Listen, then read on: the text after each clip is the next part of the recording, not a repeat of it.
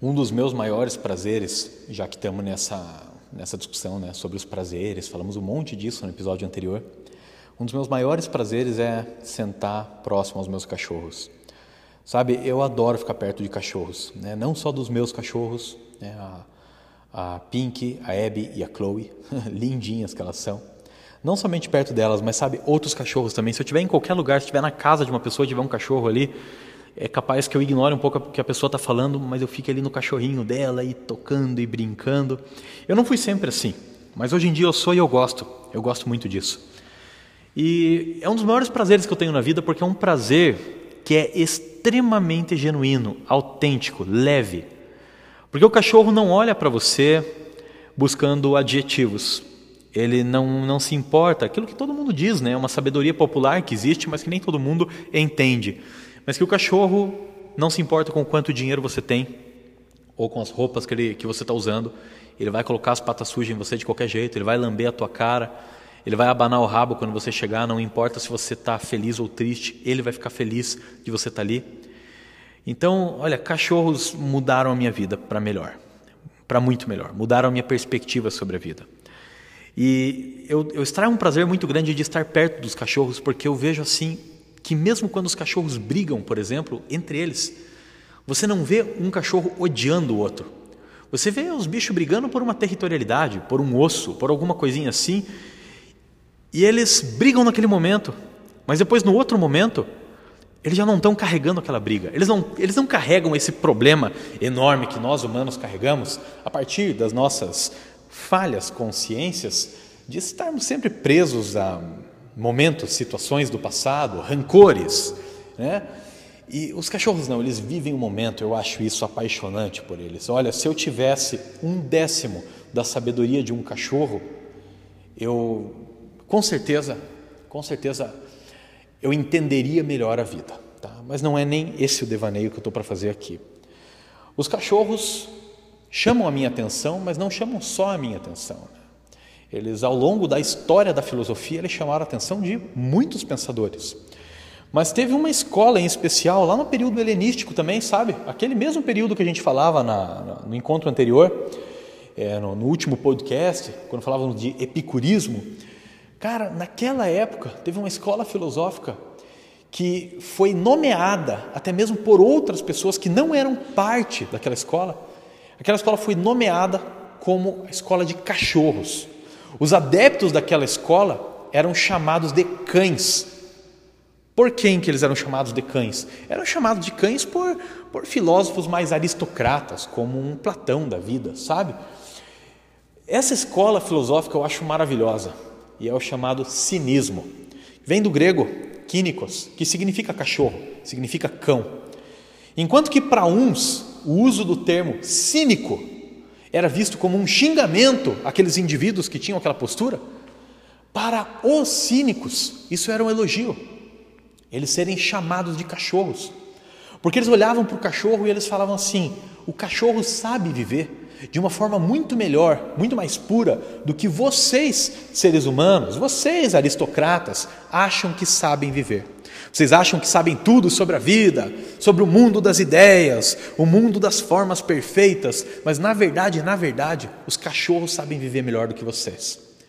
Eles vão tomar água do rio, eles vão mijar no lugar que eles acharem mais apropriado instintivamente, eles vão transar conforme seus instintos, eles vão se alimentar sem estar preocupados né, se, se aquela comida é chique, se ela está bem apresentável ou não.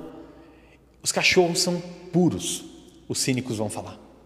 E eles vão se inspirar, inclusive, nesses animais para desenvolver muito dessa corrente filosófica que discutiremos aqui no nosso encontro de hoje, que foi mais uma corrente filosófica que amparou muito do pensamento filosófico lá da Grécia Antiga e até mesmo até lá para o final do Império Romano do Ocidente. Né? O Império Romano do Ocidente acabou em 476 depois de Cristo e já nesse período que já era a era cristã você tem uma valorização muito grande do cinismo, até mesmo por alguns teóricos da Igreja Católica Apostólica Romana. Sabiam? Pois é, mas vamos chegar nesses detalhes um pouquinho mais à frente ainda. O cinismo antecedeu bastante, na verdade, a, a, o início da era cristã. E o principal nome que inspirou o cinismo foi quem? Ninguém mais, ninguém menos do que Sócrates. Sabe, o Sócrates não foi o criador do cinismo. O Sócrates apenas era um cara que tinha um olhar sobre a vida e, e uma postura filosófica que era inspiradora para pessoas muito simples. O Sócrates, quando você lê, não necessariamente daí nas obras de Platão, mas quando você lê sobre Sócrates em algumas peças é, escritas na época, mas especialmente nas descrições do historiador grego da época que conviveu com Sócrates, né, chamado Xenofonte, quando você lê a descrição de Xenofonte sobre Sócrates, é sempre de uma figura muito simples, uma figura muito despojada. É, o Sócrates, reza a lenda, estava sempre com o mesmo manto sobre o corpo dele, ele só andava descalço, até mesmo quando ele estava no campo de batalha, ele estava andando descalço. É, o Sócrates era uma pessoa muito simples, de hábitos muito simples, como perambular pelas ruas e conversar com as pessoas, perguntando para as pessoas se elas examinam a própria vida. Ele gostava de provocar, né? Ele fazia as perguntas, ele adorava encontrar pessoas cheias de certezas. Sabe aquela pessoa que você conhece? Aquele teu tiozão que você vê lá no almoço de domingo, que é cheio de certezas políticas? cheio de certezas do âmbito da economia e que basta uma perguntinha bem posicionada para você desmontar todas as certezas daquela pessoa. O Sócrates adora isso, adorava isso. Ele adorava poder desmontar as certezas das pessoas. Às vezes de uma forma mais polida, através de um método chamado maêutica, quando você coloca perguntas bem concisas para a pessoa acabar repensando os próprios pensamentos. Muitas vezes o Sócrates também se utilizava da ironia. Ele, ele basicamente tentava mostrar para as pessoas como que as certezas delas eram tão, tão frágeis, tão voláteis, e que qualquer coisinha que fosse dito para elas, elas podiam desmontar todas as suas certezas. O Sócrates era esse cara. Ele era uma pessoa simples. E ele tinha uma vida muito simples, com posses muito simples. E a filosofia dele era simples, era uma filosofia dialógica. Você senta e bate o papo com a pessoa. Você não tem que saber um milhão de termos rebuscados, sabe? Você não tem que saber os imperativos categóricos do Kant, você não tem que saber tudo sobre Apolíneo e Dionisíaco do Nietzsche. Não. Você senta e bate um papo. E é ali que nasce a filosofia. Os cínicos vão se inspirar muito no Sócrates. Eles vão pegar esse estilo de vida socrático e vão amplificar. E foram diversos, diversos os cínicos, mas tem um em especial que chama a nossa atenção, porque é o mais lembrado, é o mais discutido ao longo da história da filosofia, porque ele foi uma figura que bateu de frente não apenas com o estilo da época, com a moralidade da época, mas até mesmo com figuras de poder da época que eram extremamente significativas, como é o caso do famosíssimo, sobre quem falamos um pouco no episódio anterior, Alexandre o Grande. E é assim que eu vou começar o nosso episódio sobre o cinismo e contando para vocês um pouquinho da história de Diógenes de Sinope. Diógenes de Sinope foi uma figura incrível lá do mundo helenístico de antes de Cristo. Ele viveu bem na época do Alexandre o Grande, na verdade ele foi tão contemporâneo do Alexandre o Grande que ele morreu no mesmo ano que o Alexandre o Grande, só que muito mais velho que o Alexandre, né? ele nasceu antes do Alexandre. O Diógenes nasceu em 412 a.C. e morreu em 323, no mesmo ano que Alexandre. O Diógenes morreu bem veinho e reza a lenda que ele morreu, sabe como? Trancando a própria respiração, porque ele cansou da vida naquele momento. Ele falou: Não, agora chega, já estou velho. O cara já tinha ali quase 90 anos, cara. Cara já estava bem velhinho e ele falou assim: já deu o que tinha que dar essa tal de vida, agora está na hora de eu morrer. E ele aceitou a morte com bastante tranquilidade. Então é interessantíssimo você pensar já nesses dados sobre esse cara, mas aí a gente mergulha um pouco para entender o que, que foi essa, vamos falar assim, essa escola filosófica da antiguidade, do período helenístico e que se difundiu muito após a morte, inclusive, de, de Diógenes, tá? E o que foi esse tal de cinismo e por que ele é pensado até mesmo em paralelo com cachorros, beleza? Bom, Diógenes tem uma historinha muito legal para a gente conhecer ele, que é da vez que na cidade de Corinto, Alexandre o Grande estava perambulando por lá e ele queria muito conhecer Diógenes, o famoso, o, homem cachorro que eles chamavam, né? O famoso Diógenes o cão. E daí Alexandre o Grande encontrou Diógenes tomando sol deitado na grama, porque falaram para ele assim, o Alexandre chegou e falou, olha, eu quero conhecer esse tal de Diógenes, todo mundo fala. Procuraram, procuraram, acharam o Diógenes lá tomando um sol. E daí falaram para Alexandre: E aí, cara, quer que a gente busque ele para você? Ele: Não, não, eu vou até o Diógenes. O Alexandre parou bem na frente do Diógenes, estava lá tomando sol. Ele falou assim: Eu sou Alexandre o Grande. Diógenes ergueu um pouco a cabecinha, abriu os olhos e falou assim: Muito prazer, eu sou Diógenes, o cão. E ficou quieto. E o Alexandre, já meio surpreso pela ousadia do nosso amigo ali, ele falou assim: Eu sou o homem mais poderoso desse mundo. Me peça qualquer coisa que eu possa te entregar. E o Diógenes, em toda a sua maestria irônica, virou para Alexandre e falou: Eu quero que você dê dois passos para a esquerda porque você está cobrindo o meu sol. E o Alexandre ficou extasiado com isso, né? O Alexandre foi para o lado um pouquinho, a galera que estava perto falou assim: putz, fudeu, o Alexandre vai matar o Diógenes, agora já era, galera. E daí o Alexandre, muito surpreso com toda aquela cena, ele deu o sol, digamos assim, ao Diógenes, e daí ele fala assim: se eu não fosse Alexandre, eu gostaria de ser Diógenes. Vejam só, Alexandre o Grande, o cara mais poderoso daquele do planeta naquele período, tá? O cara falando que se ele não fosse Alexandre, ele gostaria de ser Diógenes. E sabe o que, que o Diógenes respondeu? E foi maravilhoso. É a maestria irônica do Diógenes. O Diógenes vira e fala assim: Pois bem, se eu não fosse Diógenes, eu queria ser Diógenes. eu acho deliciosa essa história. Se você quiser conhecer melhor a narrativa original, digamos assim, sobre esses eventos, é, busque a obra escrita por um outro Diógenes, chamado Diógenes Laércio, que é o indivíduo que lá no período helenístico mesmo né, descreveu a vida de Diógenes de Sinope, dentre outros filósofos antigos, tá? É uma obra que você consegue procurar na internet, você encontra, até em PDF, tá? mas tem em alguns livros aí que você pode comprar. É, é interessantíssimo você ver a ousadia do Diógenes, o cínico. E sabe uma coisa que eu gosto muito também no Diógenes, o cínico? É do nome dele.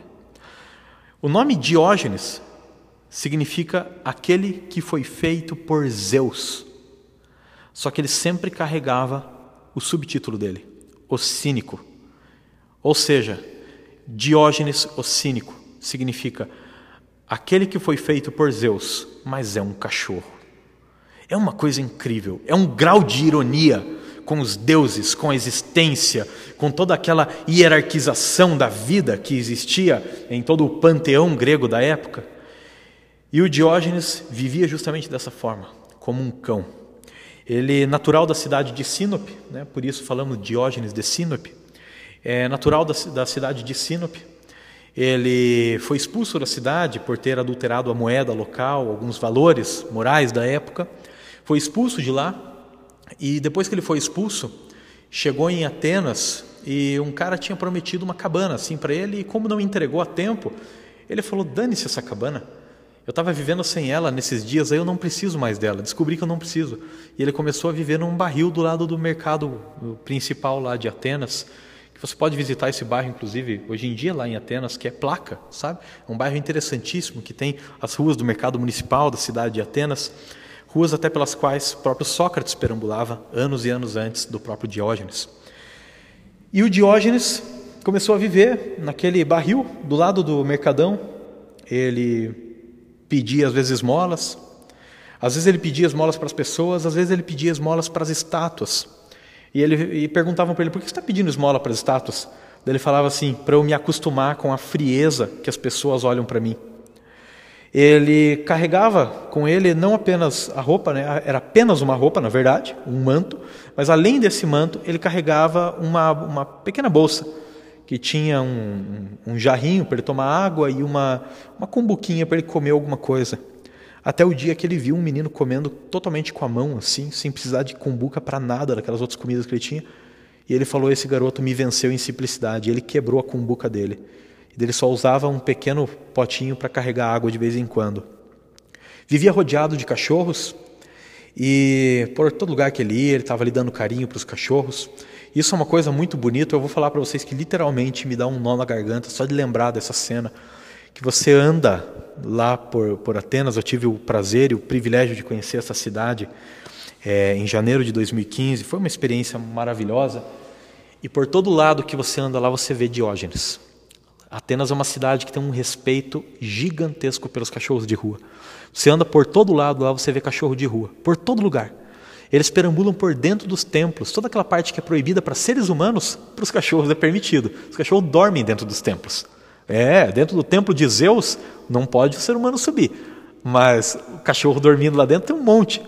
Todos eles são chipados pela prefeitura de Atenas, pelo governo de Atenas. Eles recebem atendimento veterinário constantemente, sabe? É uma coisa incrível. Uns cachorro gordo, cara, que parecem uns porcão, coisa mais linda de ver assim. Você vê Diógenes por todos os lugares nesse sentido lá, sabe? É muito bonito isso, me, me comove.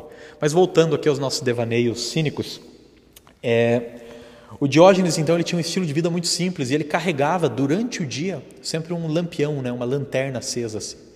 E as pessoas falam: por que você está usando uma lanterna durante o dia? Daí ele fala: porque eu ouvi dizer que tem pessoas boas nesse mundo e eu estou querendo ver se eu encontro elas. Ele levava a vida dele ao extremo. No frio ele ficava peladão e abraçava estátuas cheias de neve, e no calor ele tentava colocar mais mantos sobre o corpo. Quando perguntavam ele, a ele sobre isso, ele falava assim, que era levando o corpo dele aos extremos que ele desenvolveria resistência para esse, esse que é o maior obstáculo de todos, que é a própria vida. Então, o cinismo, agora vocês já entenderam um pouquinho do que é o cinismo. O Diógenes de Sinope, que é o maior nome do cinismo, mas não é o único, tem outro grande nome do cinismo que foi o, o cínico chamado Crates, que inclusive foi uma grande inspiração, porém não total, sabe? Mas para o nascimento do estoicismo, que é uma outra escola filosófica sobre a qual falaremos adiante, mas o Crates também foi um grande de um filósofo cínico. Mas aí você conseguiu entender um pouco do cinismo. O cinismo não tem uma preocupação tão grande com definições, com regras na filosofia. É uma aplicabilidade prática da filosofia. É uma ideia de como que você pode realmente viver uma vida virtuosa, uma vida muito ética, porém desvinculada das materialidades mais superficiais desenvolvidas pelos seres humanos. Os cínicos têm uma crítica direta a várias das autoridades, a forma como pessoas ricas são mais respeitadas do que pessoas de outros grupos sociais, especialmente do que dos pobres. Tem uma crítica direta à obsessão que as pessoas têm diante de objetos, posses, e que você tem que ter X, Y e Z, que você tem que ter um carro assim, tem que ter um celular não sei o quê, tem que ter uma roupa de tal jeito. Os cínicos vão completamente contra tudo isso. E eles têm uma filosofia de que você precisa estar a todo momento praticando, aplicando diretamente na tua existência a virtude. A virtude cínica é uma virtude que deve ser praticada muito mais do que teorizada. Ela é marcada por alguns pilares, como a simplicidade, a autossuficiência, ou seja, você independer o máximo possível de outras pessoas, o autocontrole, e daí esse autocontrole se apresenta diante do momento que você sente frio, ou sente muita fome, ou sente muita sede, ou muito calor, ou muita raiva, ou muita euforia. E o cínico vai sempre tentar desenvolver o autocontrole, porque ele já levou o corpo e a vida dele aos extremos. E o cinismo também é marcado por uma avassaladora liberdade. Os cínicos se vangloriavam até disso, sabe? Eles tinham um quê de excentricidade, que acho que você encontra esse tipo de excentricidade mais em figuras do rock and roll dos anos 70 e 80 do que em filósofos hoje em dia, sabe? mas é aquela excentricidade que grita diante do mundo um eu sou livre. Você está olhando torto para mim, você está criticando a minha vestimenta e o meu comportamento, porque lá no fundo você tem inveja da minha liberdade. O cínico, lá na Grécia antiga, no período helenístico, ele tem essa pegada também. Ele tem uma, um olhar de que ele tem que ser livre. E ser livre é ser autossuficiente, não baixando a cabeça para todos os inúmeros padrões que vão passar da sociedade para você. O cínico era contra isso. E esse é um dos pontos mais admiráveis do cinismo em todo aquele contexto. O cinismo, inclusive, denunciava, sabe, muito da, da, filosofia clássica mais aristocrática, como a filosofia platônica. Tem até uma piadinha engraçada, assim, que é muito. Não é bem piada, na verdade, é um relato que está lá na obra que eu mencionei agora há pouco para vocês, escrita por Diógenes Laércio. O Diógenes Laércio conta um evento muito, muito famoso na história da filosofia. De um dia que o Platão e os discípulos dele estavam discutindo assim, o que é um ser humano? E eles estavam chegando em várias definições sobre o que é o ser humano, até que eles conseguiram bater o martelo e falar que o ser humano, abre aspas, é um bípede depenado, ou seja, um bípede que não tem penas. O Diógenes olhou para aquilo, ele ouviu aquilo e ele ficou irado. Ele falou: Isso é filosofia? Isso que o Platão está fazendo é filosofia? Então, pera aí que eu vou mostrar para ele um ser humano. O Diógenes foi lá, pegou uma galinha, arrancou todas as penas da galinha, levou a galinha e colocou na frente do Platão, lá na academia platônica, e falou: Está aqui o ser humano de vocês. É bípede e não tem penas. Não à toa o Diógenes falava que era tão difícil encontrar aquilo que ele chamava de um bom ser humano. Por isso ele vivia com aquela lanterna na mão e procurando aquela abstração que ele dizia é, é, que, ele, que ele dizia ser impossível de ver nas grandes cidades, que seria o ser humano. O cinismo vai ter uma crítica direta às tradições, aos hábitos e a todas as autoridades da sociedade grega e até mesmo da religiosidade grega daquele período. E não é à toa que o cinismo então se difundiu tanto lá no mundo grego, no mundo helenístico, naquela época do Alexandre o Grande, e até depois, como eu falei para vocês, perdurou até o século V, mais ou menos, ali na Europa, ali no período do, de queda do Império Romano do Ocidente. O cinismo era uma filosofia que chamava a atenção das pessoas, porque ela, ainda que o Diógenes de Sinope tenha escrito várias obras que infelizmente não chegaram até nós, tem vários relatos das obras que ele escrevia, ainda que ele tenha escrito obras, o cinismo dependia muito menos de teorias e muito mais de práticas. Era o indivíduo confrontar a si mesmo, confrontar a própria existência, as próprias fragilidades, medos, confrontar os hábitos que ele tinha no cotidiano e aquilo que foi ensinado para ele e exigido dele, e se colocando à prova diante, ou melhor, contrariamente a tudo aquilo que foi transmitido como óbvio e que deveria ser socialmente seguido. O cinismo convida o indivíduo a viver uma vida feliz. E a vida feliz dele é um pouco diferente da vida feliz do Epicuro. A vida feliz do Diógenes, ou do cinismo de forma geral, é marcada pela simplicidade em todos os seus hábitos, pela autossuficiência e por esse clamor por liberdade. Você não tem que se submeter às autoridades que podem existir, por exemplo, dentro da sua família, ou do seu espaço educacional, ou do seu espaço de trabalho.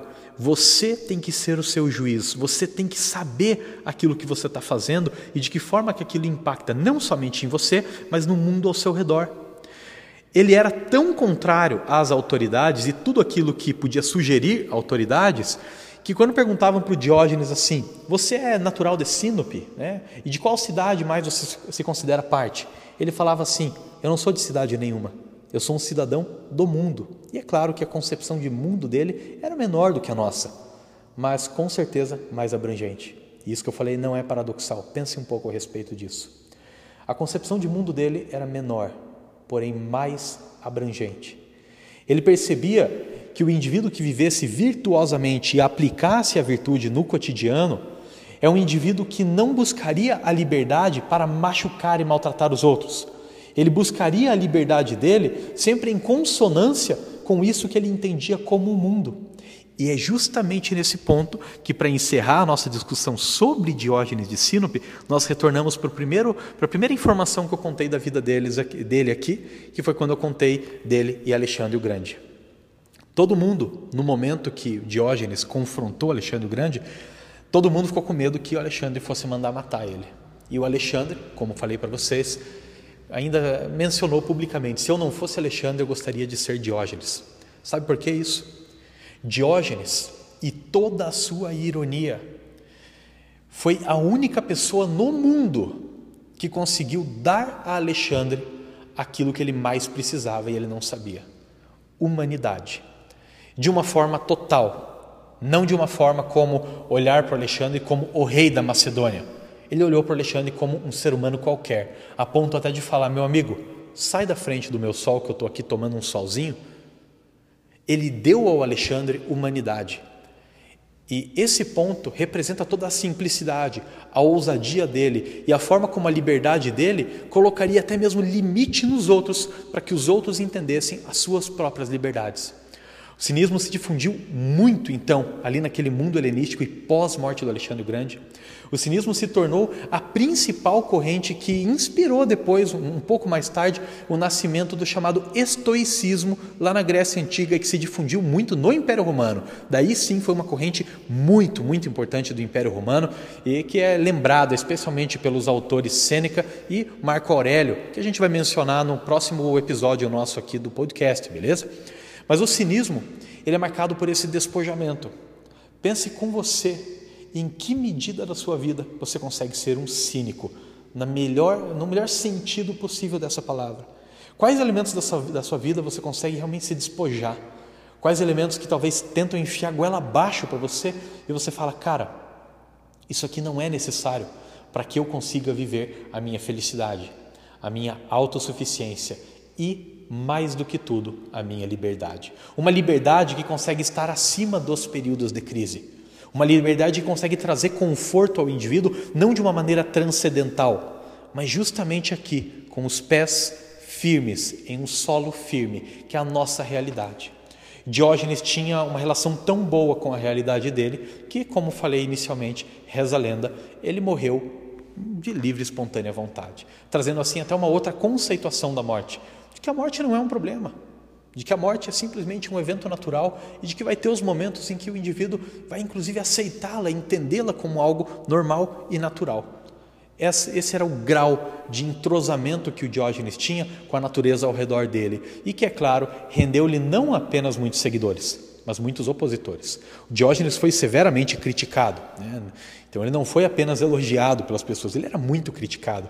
Ele era alvo de chacota, tinha muita gente que criticava ele, que tirava sal, que falava dos hábitos dele, das roupas dele, da forma como ele vivia, do fato dele não ter uma casa, mas apenas um barril para morar. Mas o Diógenes, ele estava sempre mostrando que ele estava acima da maioria dos homens da época dele, acima da maioria daqueles indivíduos que eram inclusive tidos como ricos e poderosos. E um grande exemplo disso daí é o fato de que por boa parte da sua vida ele foi um escravo. E quando ele foi vendido como um escravo, é, perguntaram para ele, o vendedor perguntou até para ele: O que, que você faz para eu poder vender você para alguém que precisa de alguém assim? E ele falou assim: Eu comando homens. E o cara deu risada dele. Daí um outro senhor, um cara poderoso que estava ali na região, Xeníades, ouviu isso chegou para o Diógenes, bateu um papo com ele e comprou o Diógenes e encarregou o Diógenes de nada mais, nada menos do que a educação dos filhos dele. É isso mesmo. Um senhor chamado Xeníades, muito rico, comprou Diógenes para educar os próprios filhos, né? para educar os filhos do Xeníades, eu quero dizer. E aí você percebe como é que lá no fundo o Diógenes e toda a sua ironia ele estava certo. Ele servia para governar os homens sem ser um governante. E ele governava como? Mostrando para os homens, mostrando para as pessoas do período dele e até para as pessoas de hoje em dia, incluindo você e eu. Ele mostrava para todos nós que, sem ser um grande governante, ele nos governava, mostrando que muito das nossas vidas estão, está errado. Nós estamos vivendo de uma forma muito rasa e com preocupações extremamente rasas. E ele faz esse convite. Tente olhar para a sua vida com a simplicidade de um cachorro, com a autossuficiência e o faro e os instintos de um cachorro. E assim, viva virtuosamente. Um beijo a todos. Obrigado por quererem saber mais hoje do que ontem, como diz o meu bom amigo Stephen West. E até o próximo episódio, quando fecharemos a nossa discussão de helenismo falando de estoicismo.